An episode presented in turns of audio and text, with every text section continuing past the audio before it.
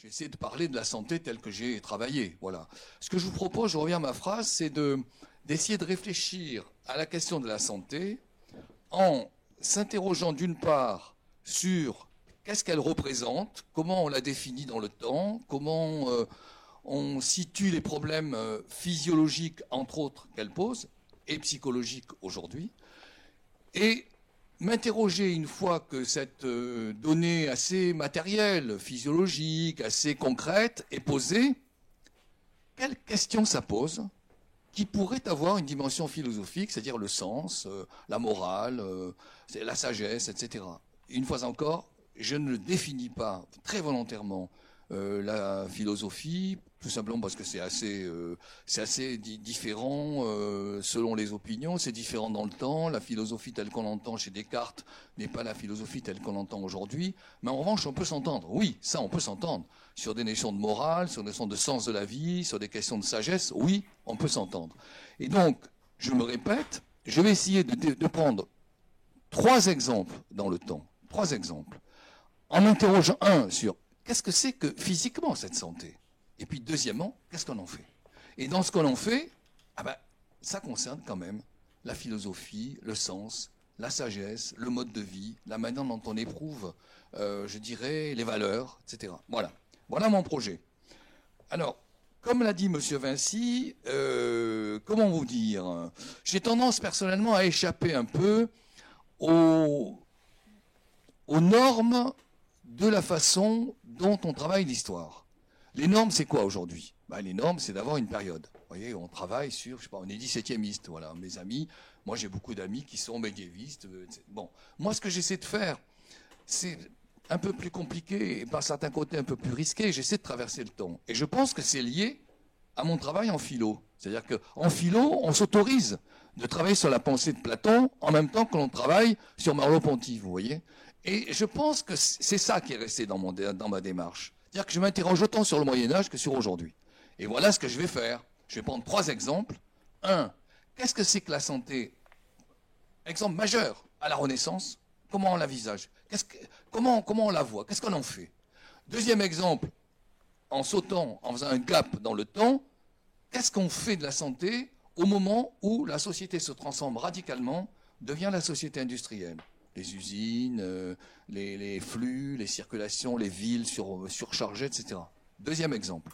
Troisième exemple, qu'est-ce qu'il en est aujourd'hui, évidemment, en prenant en compte, entre autres, la question euh, du Covid. Voilà ce que je voudrais faire. J'en viens du coup à la Renaissance. Et à la Renaissance, on ne peut pas ignorer les repères qui sont centraux concernant le corps et concernant les pratiques et je suis très sensible à ce qu'a dit M. Vinci sur les pratiques, on ne peut pas ignorer que les repères centraux, contrairement à ce que l'on peut imaginer de façon vulgaire, si vous voulez, dans la pensée commune, ce sont les humeurs, c'est le liquide. C'est le liquide qui l'emporte à la Renaissance. Alors, grande tradition qui vient de l'Antiquité, à partir en particulier de Galien, grande tradition qui vient du Moyen Âge, mais ce sont les liquides. Ça veut dire quoi?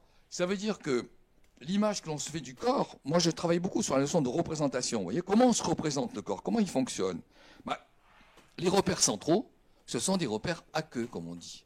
C'est-à-dire, euh, quand vous êtes malade, on voit bien que votre euh, soit euh, la maladie est très grave et le sang reflue, vous devenez d'une pâleur terrible, euh, soit vous avez de la fièvre et ça bouillonne à l'intérieur de vous, quand vous avez une blessure, ça saigne. Vous voyez, des parties importantes, ce sont des parties liquides. Alors c'est vrai que si on rentre dans les détails, des détails infinis, c'est d'une complexité folle si vous rentrez dans les détails. Parce que vous avez quatre liquides. Très bien. Vous avez le sang, le flegme, la colère et la mélancolie. Quatre liquides. Alors la mélancolie, c'est terreux, etc. Le flegme, c'est plutôt de l'eau, de l'eau. Bon, très bien. Mais en même temps, vous avez quatre périodes de l'année. Le printemps, l'hiver, l'automne, etc. Et chacun correspond à un de ces liquides-là. Et puis vous avez quatre âges de la vie. L'enfance, la jeunesse, la virilité, la vieillesse. Et la vieillesse, c'est au moment où le liquide se fait de plus en plus absent, se dessèche. C'est la terre, vous voyez, la mélancolie.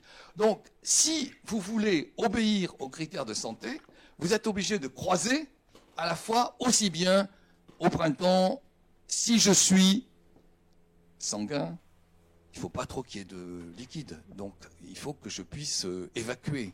Si au contraire, je suis en hiver, il faut que je fasse venir liquide, etc. Vous voyez les complications folles. Si vous croisez les, les quatre données, on n'en finit pas. En revanche, les comportements les plus banals, ce sont ceux qui consistent à dire il ne faut pas qu'il y ait trop de liquide dans le corps, pour deux, deux raisons. D'abord parce que c'est de la lourdeur, ensuite parce que ça peut se décomposer.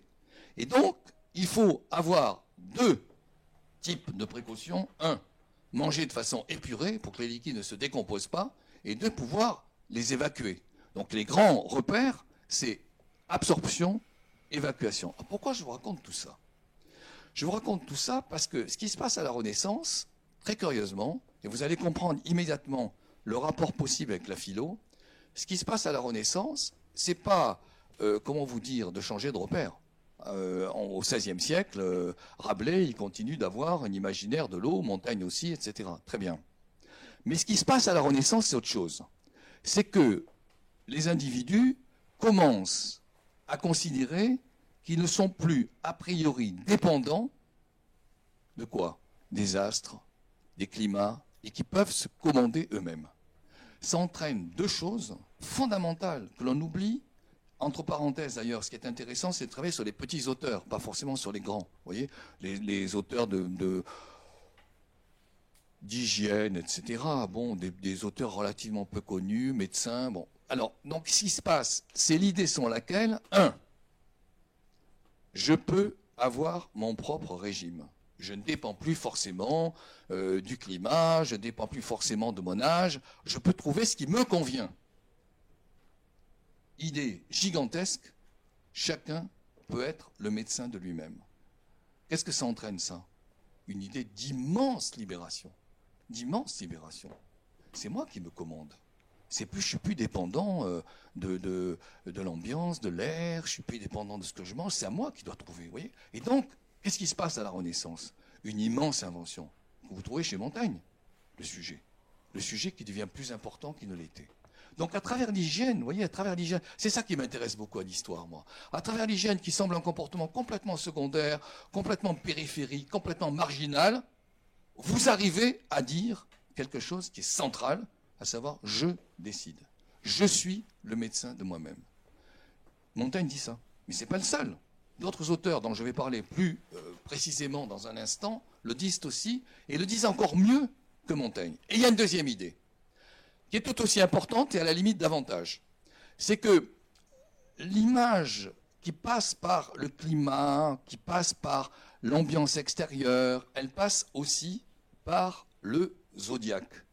Et à ce moment-là, vous avez une image au moment du Moyen Âge, selon laquelle, si vous êtes né chez les Gémeaux, vous devez obéir à tel et tel type de contraintes, vous devez, les Gémeaux c'est l'été, donc attention, euh, la chaleur, il faut compenser, etc. Si vous êtes né au contraire chez les Béliers, c'est plutôt l'hiver, bon, voyez?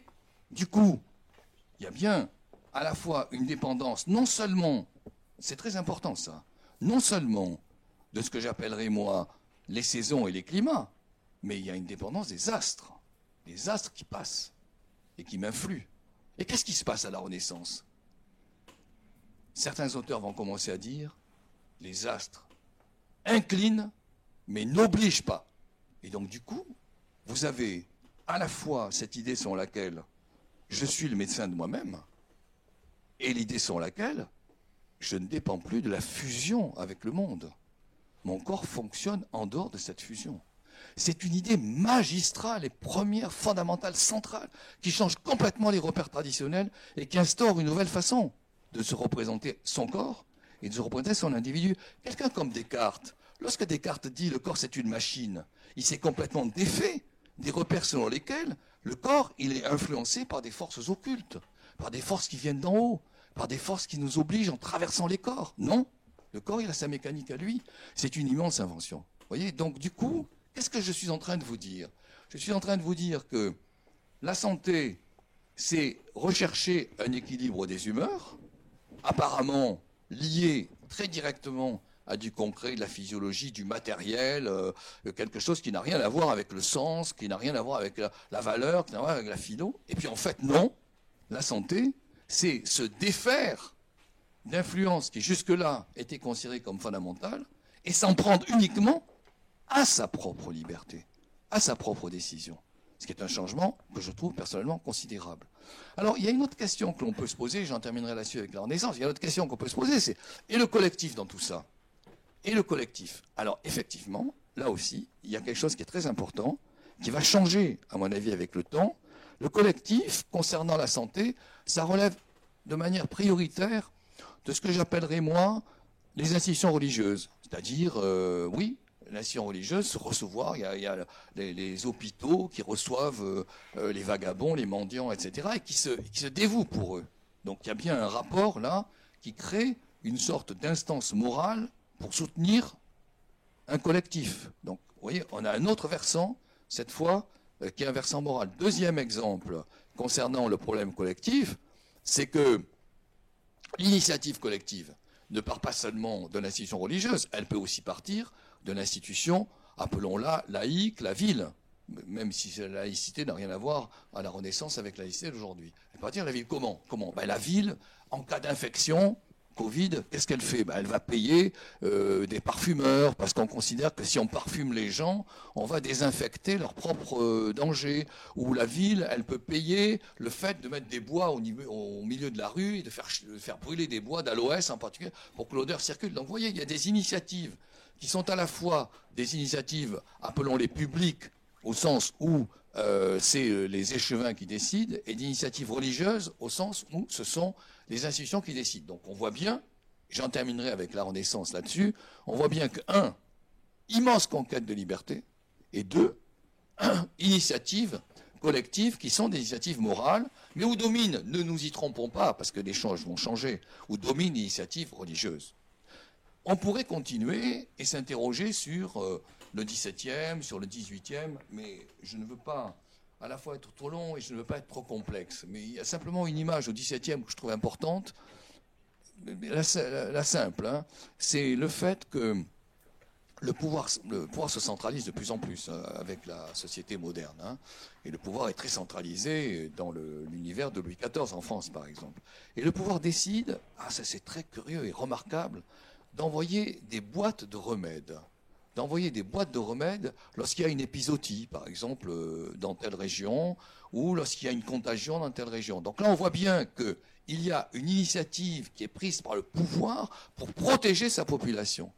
Extrêmement important. Vous n'avez pas la Renaissance. Là, vous voyez, ce que je voudrais monter concernant la santé, c'est que les problèmes à la fois s'approfondissent, se croisent, se compliquent, et en définitive euh, euh, montrent que la notion elle-même est une notion qui, pour dire les choses vite et mal, s'enrichit considérablement. Alors, on pourrait parler du 18e, je ne le ferai pas, euh, mais je voudrais vous parler comme du 19e. Qu'est-ce qui se passe au 19e siècle? Révolution française. C'est-à-dire que le pays, euh, dans une certaine mesure, euh, passe par des élans qui ne sont pas totalement achevés, qui se mettront beaucoup de temps à s'achever, mais passe par des élans démocratiques. Ça veut dire quoi? Ça veut dire que les individus se sentent davantage responsables d'eux-mêmes et davantage responsables vis-à-vis des autres. Ils montent une société, ils construisent une société où quelque chose commence à exister qui est quand même de la prise en compte de l'autre, d'une forme de solidarité, etc. Et l'État, pour la première fois, non plus l'institution religieuse, mais l'État, pour la première fois, se sent responsable vis-à-vis de sa population. D'où des démarches qui étaient embryonnaires auparavant. Il y a une démarche de ce genre au XVIIIe, mais elle est embryonnaire. Qu'est-ce que c'est ces démarches? Enquête, pour savoir quelle est la durée de vie, pour savoir quels sont les lieux de mortalité les plus importants, pour savoir euh, si certains métiers sont plus dangereux que d'autres.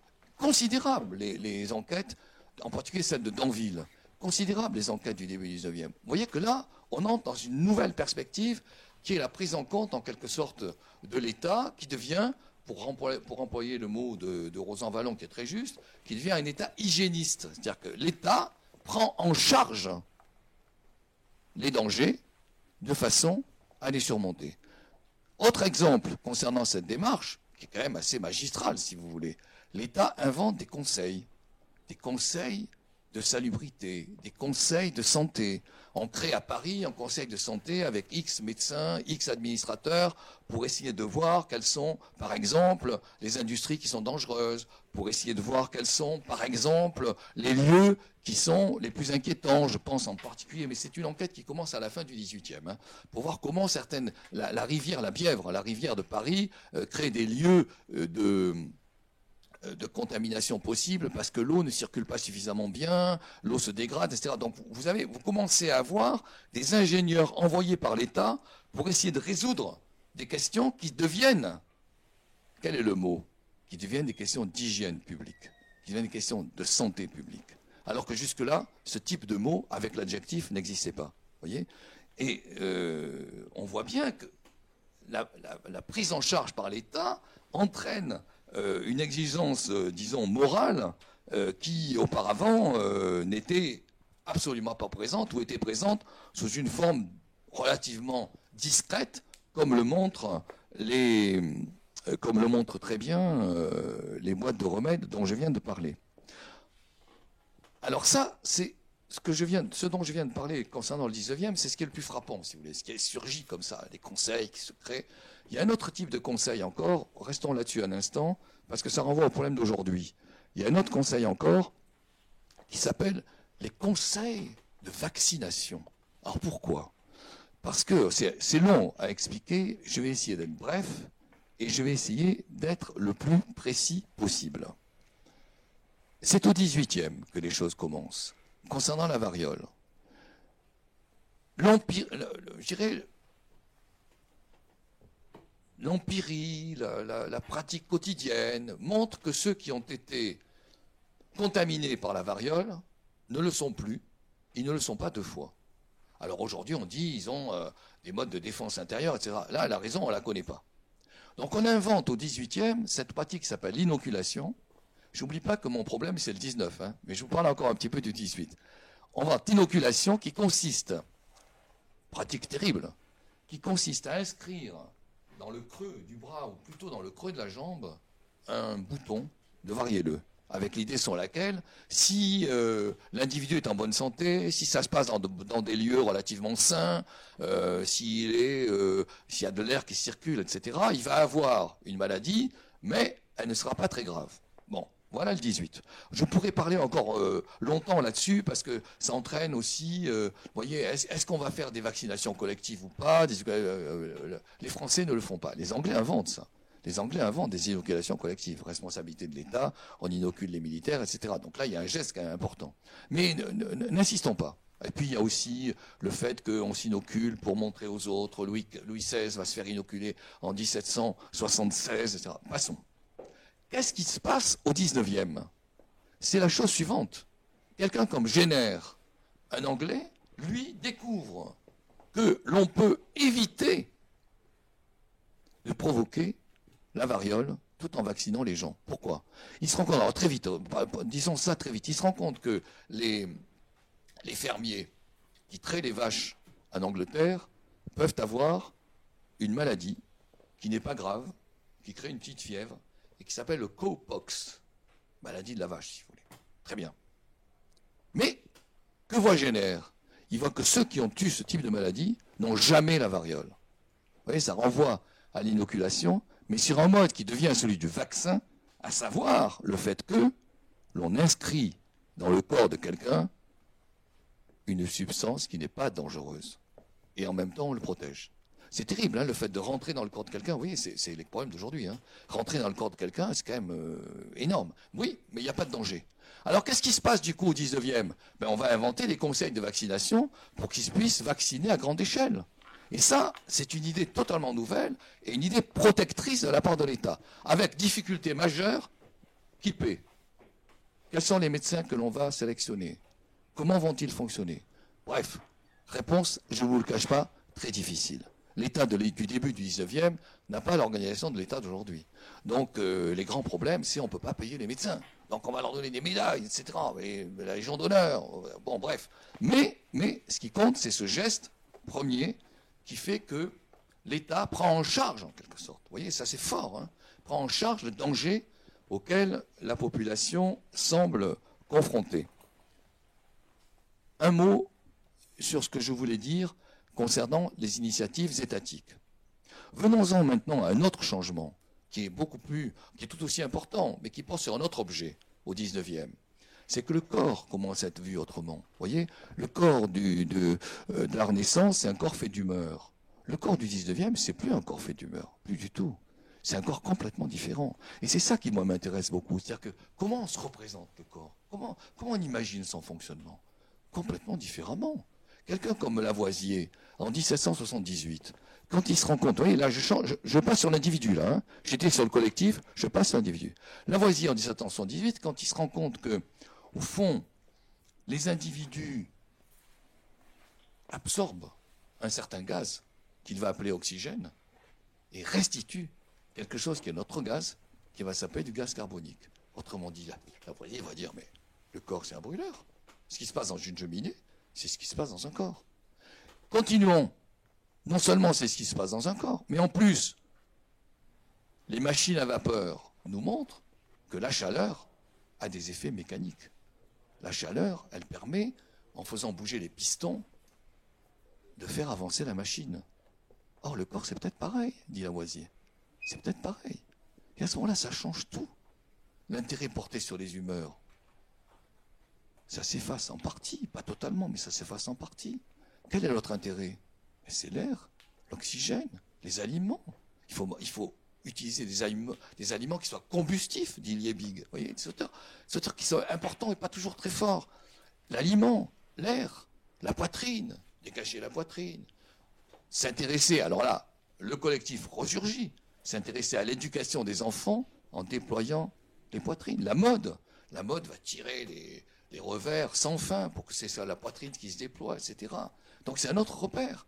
Et l'individu, de ce point de vue-là, on peut dire qu'il s'interroge autrement sur sa santé. Il, pratique autrement la manière de s'entretenir. D'où l'attention à l'exercice, l'attention à certaines nourritures qui sont combustibles, je reviens à ce que je disais tout à l'heure, l'attention à l'air, ouvrir les fenêtres, ne pas avoir de, contamination, je dirais, de, promiscuité trop grande. On va calculer aussi euh, l'espace, le volume euh, pour les élèves. Et se croise ici à la fois un intérêt individuel sur soi et un intérêt collectif.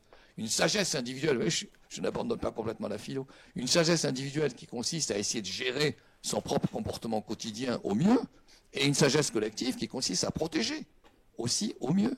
Donc voilà euh, le, le, passage, si vous voulez, entre les préoccupations individuelles et les préoccupations collectives. Et on peut aller très vite sur le 19e euh, en me contentant peut-être euh, de, dire cela. Hein. mais ce, en revanche, moi, ce que je voudrais surtout souligner, c'est quand même, c'est quand même qu'on est face à un nouveau type d'État, si vous voulez. Vous voyez, on est face à un, un nouveau mode de penser la responsabilité collective et d'attribuer cette responsabilité aux instances, aux instances étatiques, ce qui n'était pas exactement le cas euh, auparavant. Alors, je suis allé très vite. Euh, vous pourrez me poser toutes les questions que vous voulez tout à l'heure. J'ajouterai peut-être, peut-être, et ça, ça nous concerne, que oh, je suis très centré sur la responsabilité de l'État. Hein. et ça, ça nous concerne. C'est que non seulement cet État du 19e, il essaie de résoudre des questions qui portent sur, au fond, la santé de la population, mais cet État du 19e, commence à se poser des questions qui compliquent la notion de santé. Je vous prends un exemple. Et ça, c'est très profond. Et ça va avoir des effets dont nous sommes, je trouve, aujourd'hui encore les enfants. Exemple. Cet État va se poser la question des violences. Est-ce qu'il ne faudrait pas arriver à mieux gérer les violences? Est-ce qu'il ne faudrait pas faire en sorte que euh, les parents soient plus prudents à l'égard des enfants? Et dont vous commencez à voir émerger tard dans le 19e, mais c'est présent, sous-jacent, à voir émerger euh, des interdits. C'est-à-dire que si les parents sont violents, si on voit que la violence est présente sur le corps des enfants, eh, la conséquence, c'est qu'on va retirer l'autorité parentale à l'égard des parents. Vous voyez Ça, c'est quelque chose qui court insensiblement dans le 19e, qui n'aboutit qu'à une loi en 1889, mais qui est présente déjà dans, euh, je dirais, la jurisprudence, l'accusation à l'égard des parents, etc. Deuxième exemple. Il y en a trois. Deuxième exemple. Alors que la tradition veut que les enfants travaillent tôt dans leur vie, alors que cette tradition est accentuée au 19e avec l'usine, avec la possibilité de recruter des enfants très jeunes, ou les mines, si vous voulez. Les mines, c'est terrible. Hein, je fais une parenthèse sur les mines. Moi, ça me, je suis halluciné quand je dis ça. Euh, les mines, il faut des enfants parce qu'ils euh, peuvent passer dans les parties les plus étroites, euh, etc. Bon, ça, ça m'hallucine quand je le lis. mais surtout, le, le, travail une usine, n'est pas forcément un travail lourd c'est pas forcément un travail compliqué. C'est un travail qui, dans certains cas, je pense, entre autres, euh, lorsqu'on, lorsque le centre, c'est les fils, le tissage, etc., les mains délicates des enfants peuvent être euh, importantes. Vous, vous avez des recrutements à 5 ans. Même, j'en ai vu à 4 ans. Et vous avez des recrutements incroyables, hein, où on oblige, pour éviter que l'enfant ne tombe, on lui met par exemple des bottes en fer, vous voyez, pour qu'il ne se pas. Je, vois dans vos yeux que vous ne me croyez pas. Mais je vous le garantis, ça se trouve absolument dans les textes. Donc, 19e, qu'est-ce qui se passe?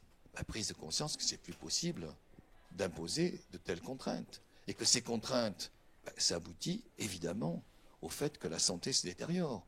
Et ça aboutit beaucoup plus à une notion nouvelle au 19e. Mais ce que j'adore, c'est que ça se complexifie progressivement.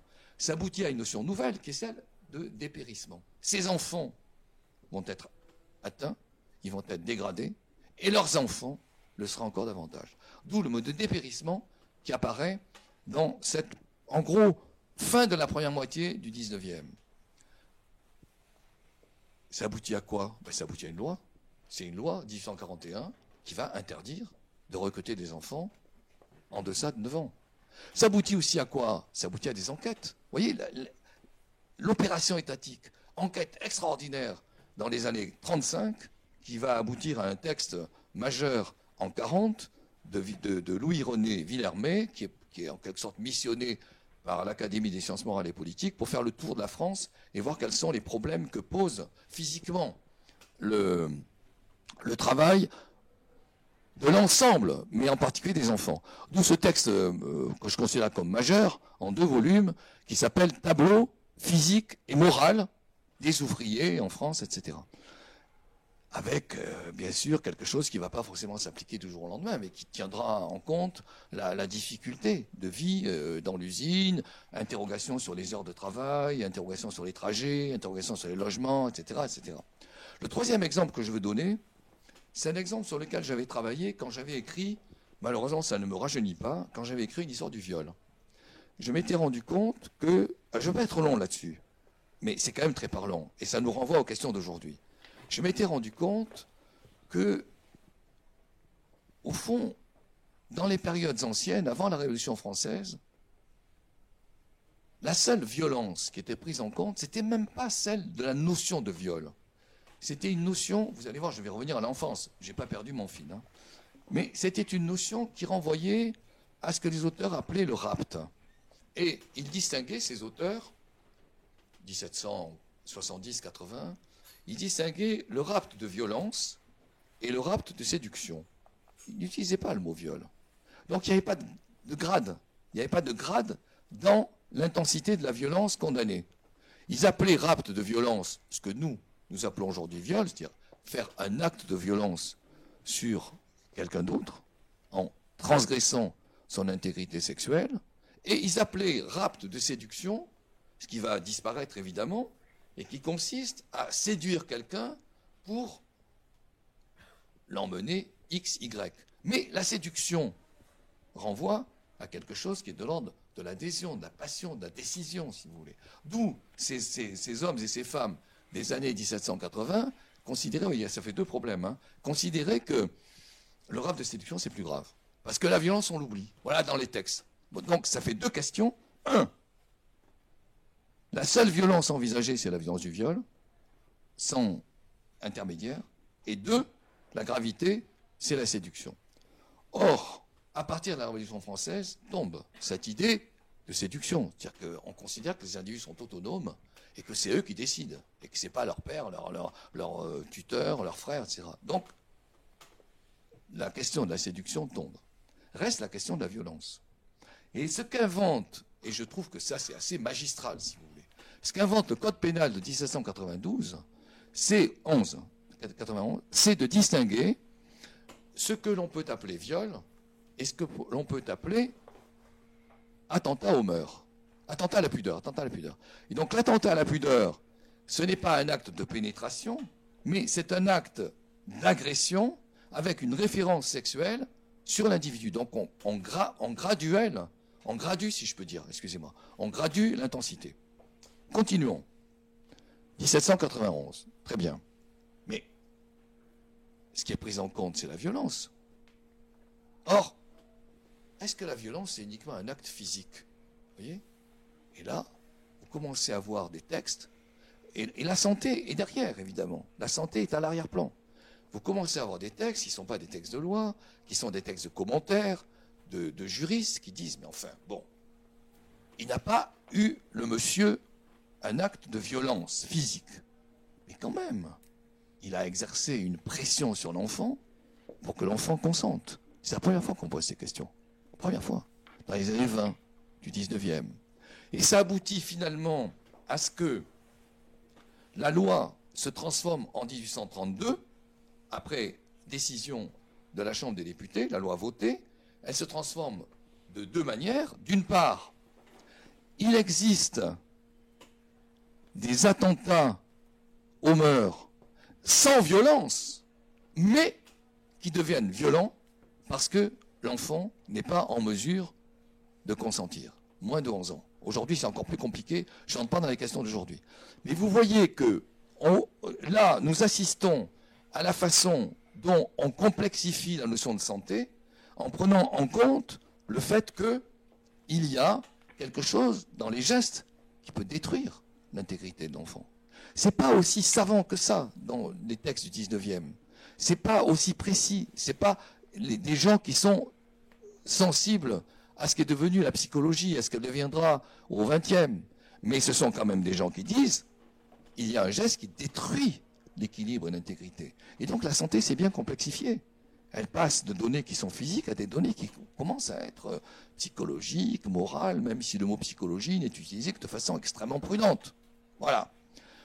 Voilà ce que je voulais dire sur le 19e. Si j'en viens maintenant à la question contemporaine, eh bien, je crois, je crois que c'est là encore, les, changements sont euh, extrêmement, euh, comment vous dire, massifs. Les changements sont extrêmement forts.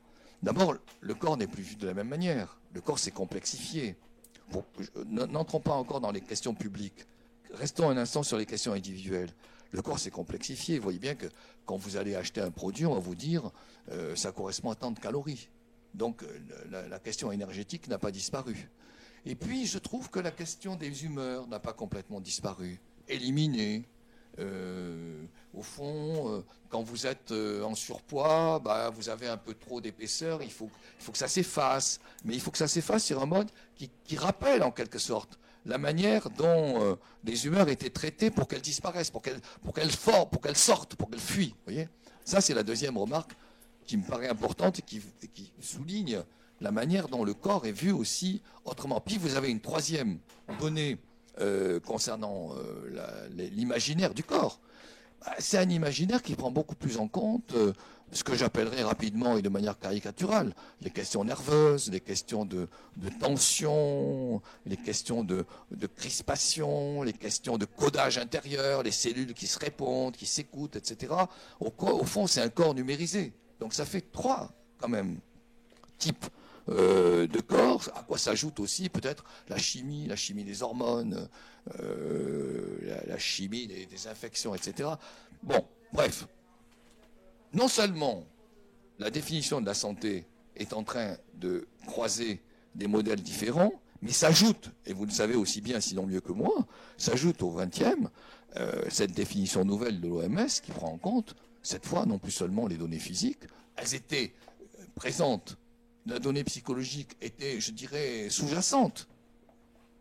Mais l'OMS, l'Organisation mondiale de la santé, va prendre la dimension psychologique de manière beaucoup plus explicite. Je lis, la santé est un état complet de bien-être physique, moral et social, et ne consiste pas seulement en une absence de maladie et d'infirmité. Voilà, ça c'est fondamental, parce que ça renvoie à des préoccupations qui portent sur le psychisme, sur les traumas, sur les effets à long terme, etc.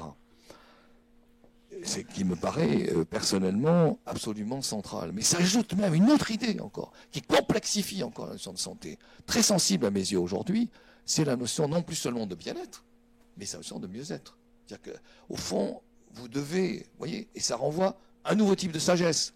Vous devez en permanence tenter d'optimiser ce que vous êtes en mesure de faire. Vous devez être en mesure d'aller au-delà de ce qui vous est donné. Autrement dit, la santé n'est plus simplement quelque chose que vous possédez, mais c'est quelque chose qui est installé sur une flèche qui vous fait avancer, qui vous fait projeter plus, mieux, d'améliorer, d'aller plus loin, etc. Et du coup, je trouve que, en ce qui concerne l'individu, voyez, autant au 19e, on essaie de résoudre les questions d'énergétique, on essaie de, trouver des, façons d'accroître sa, euh, possibilité combustive, etc. Autant là, ça se complique. Il faut à la fois être détendu, il faut être cool, il faut, faut pas, pas de crispation psychologique, il faut en même temps s'écouter, parce que si on ne s'écoute pas, euh, on laisse échapper des choses qui peuvent être inquiétantes ou dangereuses. Il faut euh, viser plus loin, etc. Et puis, et puis, à mon avis, on retrouve sur un mode suraccentué l'invention de la Renaissance. Il faut affirmer soi-même. Il faut s'affirmer en tant que tel. Il faut s'affirmer en tant qu'individu autonome. Et ça, je trouve que c'est très fort aujourd'hui. À un point tel que, quand vous lisez des auteurs comme Canguilhem, euh, je ne demande pas de, lire Canguilhem, mais quand vous dites comme Canguilhem qui a fait une thèse magnifique qui s'appelle Le normal et le pathologique, Canguilhem est quelqu'un qui va vous dire, mais après tout, les critères de santé peuvent être différents d'un individu à l'autre. Donc vous pouvez vous-même essayer de promouvoir votre propre santé, ce qui est très neuf aujourd'hui, ce qui entraîne une, forme d'autonomie encore plus forte que celle dont je parlais lorsque j'évoquais la Renaissance. Ça entraîne des conséquences très importantes que nous avions évoqué dans l'échange que, j'ai eu euh, avec euh, M. Vinci. Et cette complexité, on peut la présenter de la façon suivante, et je pense que ça va entraîner chez vous un certain nombre de questions. Moi, je suis très frappé par ça, en tout cas. Quelle est cette complexité? Bah, Si je suis totalement autonome, et si je suis de plus en plus autonome, cette fameuse publicité que tout le monde connaît, parce que je le vaux bien. Si je le vaux bien, c'est que euh, je dirais, de manière directe, j'ai autorité sûre. Si je le vaux bien, je peux décider à ce qui me concerne. Et du coup, vous avez des textes qui sont très étonnants et qui sont, je vous les donne, je fume, je veux qu'on me fiche la paix, c'est clair et net. Or, chacun sait que la fumée, ça peut perturber les autres. Donc, vous commencez à avoir des positions qui sont celles consistantes à revendiquer une autonomie, de manière très curieuse, parce que cette autonomie, elle risque de compromettre en quelque sorte l'autonomie. Mais le moi est si fort qu'il n'écoute pas cette possible compromission. Je suis très frappé par ces textes d'ailleurs, personnellement. Je ne vous cache pas que c'est ce que dit très bien dans un livre récent euh, Elisabeth Roudinesco, euh, livre qu'elle intitule Le moi comme un roi. C'est très important aujourd'hui ça. Alors, ne me faites pas dire que j'apprécie ça, que je suis d'accord, etc. Mais c'est vrai que s'aboutit, à mon avis, à des comportements que l'on voit sous nos yeux et qui sont, ben, pourquoi le masque après tout? Pourquoi on m'embête à mettre le masque Ou pourquoi euh, me faire vacciner Pourquoi? Bon. Et il y a un exemple sur lequel je voudrais rester encore un instant et qui est extraordinairement parlant et qui montre que finalement, au bout du compte, les individus se soumettent. C'est celui de la ceinture de sécurité. Vous, vous n'avez pas connu l'apparition de la ceinture de sécurité parce que vous, êtes la chance, vous avez la chance d'être extrêmement jeune personnellement, comme j'appartiens au 19e siècle, j'ai connu la ceinture de sécurité. Et je ne vous cache pas que lorsqu'il y a eu des règles disant si vous n'avez pas de ceinture de sécurité, bah, vous allez avoir une contravention. Moi connu des gens qui disaient mais ils sont fous. Pourquoi, Mais l'espace de l'automobile, c'est à moi. Pourquoi ils rentrent dans l'espace automobile Et il faut réfléchir à la question de la santé comme étant aussi une question que j'ai évoquée mais que je n'ai pas soulignée sous ce versant-là, consistant à ce que l'autorité publique entre pour protéger de plus en plus dans l'espace privé. Lorsque la loi de 41 interdit aux parents d'envoyer leurs enfants à 5 ans à l'usine, on entre dans l'espace privé. C'est ça qui se produit et qui est extrêmement intéressant intellectuellement. Et c'est ce qui se produit avec la ceinture de sécurité qui finit par être acceptée d'ailleurs. Donc on peut très bien imaginer que ce qui est considéré comme totalement intrusif à l'égard de l'autonomie personnelle ne le soit plus dans X temps. Mais je ne serai peut-être pas là pour le voir. Le deuxième exemple que je veux donner, euh, c'est celui, et j'en terminerai là, c'est celui d'une difficulté face à laquelle la complication progressive de la responsabilité publique rend difficile cette application de la responsabilité publique. Je m'explique. Ce sera mon dernier point où j'insisterai un petit peu sur la question publique, si vous voulez. Je m'explique. L'apparition de la sécurité sociale, 45, donc du XXe siècle. C'est la chose suivante. Je vais vous le lire parce que c'est très important. C'est le fait que, je vais vous lire le texte après parce qu'il est parlant, c'est le fait que les individus paient chacun, contribuent chacun à créer une possibilité de financement colossale, possibilité de financement qui va ensuite intervenir pour X ou Y et faire en sorte que sa maladie euh, ne vienne pas perturber son équilibre financier. Je vous lis la phrase tirée du texte euh, de la création de la sécurité sociale, vous allez comprendre tout de suite l'intérêt, mais au bout du compte, la difficulté que cela peut représenter et le problème philosophique que ça peut poser. Envisagé sous cet angle, la sécurité sociale appelle l'aménagement d'une vaste organisation d'entraide obligatoire, obligatoire, qui ne peut atteindre sa pleine efficacité que si elle présente un caractère de très grande généralité, à la fois quant aux personnes qu'elle englobe et quant aux risques qu'elle couvre, tous les risques bien sûr. Le but final à atteindre est la réalisation d'un plan qui couvre l'ensemble de la population d'un pays, vous voyez l'État hygiéniste, hein, contre l'ensemble des facteurs d'insécurité, un tel résultat ne s'obtiendra qu'au prix de longues années d'efforts persévérants, mais ce qui est possible de faire aujourd'hui, c'est d'organiser le cadre dans lequel, cette, euh, dans lequel se réalisera progressivement ce plan. Et il y a un, un, mot que je suis en train de chercher dans mon texte et que j'ai oublié, voilà, qui est fondamental. Cette initiative nous permettra, dit le texte, je cite, d'atteindre des jours heureux. Quand même fondamental. Bon. La sécurité sociale, revenons, restons un instant là-dessus. Elle permet d'engranger des financements considérables. Très bien.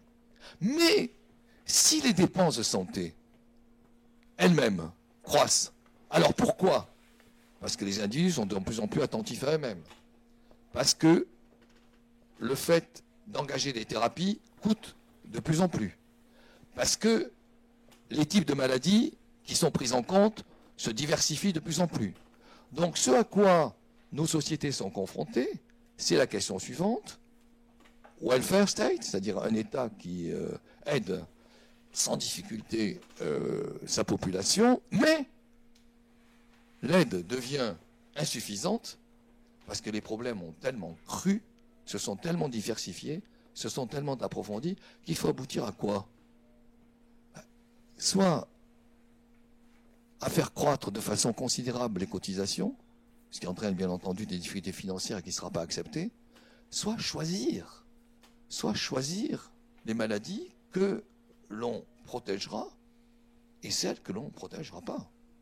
On voit ça sous une forme très différente avec le Covid euh, récemment, où euh, certains établissements ont dû choisir, ont dû choisir des malades par rapport à d'autres, pour des raisons plus compliquées et différentes, sont liées à l'âge, etc. Mais la question devient celle du choix, voyez Et ça aboutit à quoi? Ça aboutit, on en parlait avec M. Vinci, un, au problème individuel, conflit des libertés, ma liberté prime sur les autres, évidemment à tort, et au problème collectif, conflit des solidarités. Je ne peux pas être solidaire, surtout, je suis obligé de choisir. Ce qui est terrible philosophiquement et qui en même temps pose un problème, à mon avis, central concernant la sécurité sociale.